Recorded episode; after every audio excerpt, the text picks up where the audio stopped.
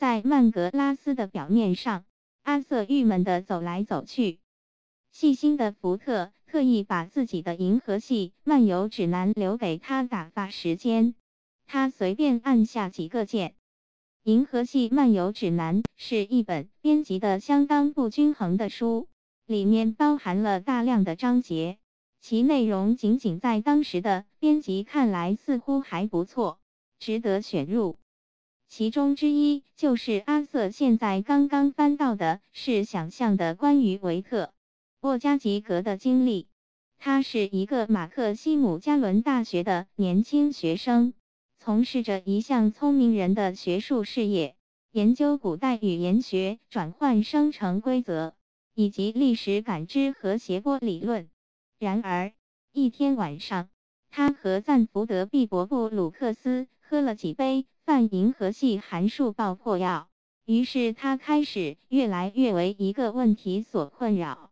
这个问题就是过去这些年来他买的所有圆珠笔最后都怎么样了？接下来就是一段长时间的艰苦研究，在这段时间内，他拜访了整个银河系中所有主要的圆珠笔遗失中心，最后终于得出一个很有些离奇的理论，当时还引起了公众极大的兴趣。他认为，在宇宙中的某个地方。和所有居住着人形生物、爬行类生物、鱼形生物、直立树形生物以及具有超级智慧的蓝色阴影的行星一样，还存在着一颗全部由圆珠笔形生命形式占据的行星。所有无人看管的圆珠笔都会通过空间中的虫洞，无声无息地滑向这颗星球。他们知道，在这个世界里，自己能享受到一种独一无二的圆珠笔型生命状态，享受到一种完全平等的美好生活。这些说法作为一种理论还是相当令人愉快的。但最后，维特·沃加吉格突然宣布自己已经找到了这颗行星，并且已经在那里工作了一段时间。为一个廉价的绿色可回收圆珠笔家庭当司机，驾驶一辆豪华轿车。于是他被带走关押起来，写了一本书，最后遭到放逐。这是那些决心当众出乖露丑的人通常的下场。有一天，一支探险队被派往沃加吉格宣称的那颗行星所在的位置，他们只发现了一颗小行星。上面孤零零的住着一个老人，不断反复宣称一切都不是真的。当然，后来才发现他在撒谎。这个事件最后仍旧存有疑问。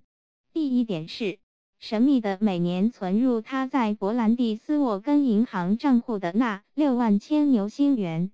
第二点当然就是赞福德·毕伯布鲁克斯所从事的利润高昂的二手圆珠笔生意。阿瑟看完这些，随手把书放下了。机器人仍旧坐在那儿，一副迟钝的样子。阿瑟站起身来，爬到环形山顶端。他沿着环形山走着，看见两颗太阳正壮观地沉入曼格拉斯的地干线。他回到坑底，唤醒了机器人。毕竟。与一个狂躁的机器人说说话，总比没人交谈强。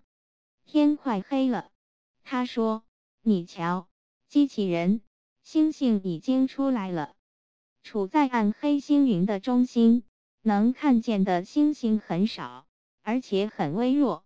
不过它们确实在那儿，可以看见。”机器人顺从地看了星星一眼，然后重又垂下头。我知道，他说，悲惨啊，对吗？但这是日暮景象，在我最疯狂的梦里，也从来没有出现过如此壮观的景象。两颗太阳，简直像是两座火焰的山峰，燃烧在太空里。我可见得多了。马文说，没什么了不起。我的家乡只有一颗太阳。阿瑟坚持道。我来自一颗叫做地球的行星，这你知道？是的，我知道。马文说：“你总是不断提到那儿，听上去是个很可怕的地方。”哦，才不是呢，那儿很美。上面有海洋吗？哦，当然。阿瑟叹了一口气说：“波涛翻滚的辽阔的蔚蓝色大海，我最受不了海洋。”马文说：“告诉我。”阿瑟好奇地问：“你和别的机器人处得好吗？”我恨他们。马文说：“你要去哪儿？”阿瑟再也忍受不了了，他已经站起身来。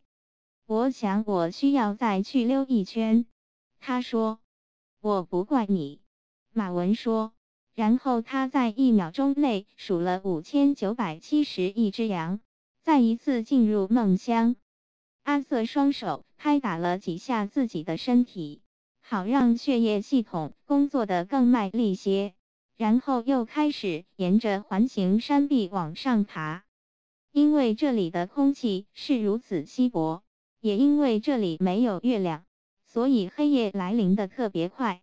到这时已经是漆黑一片。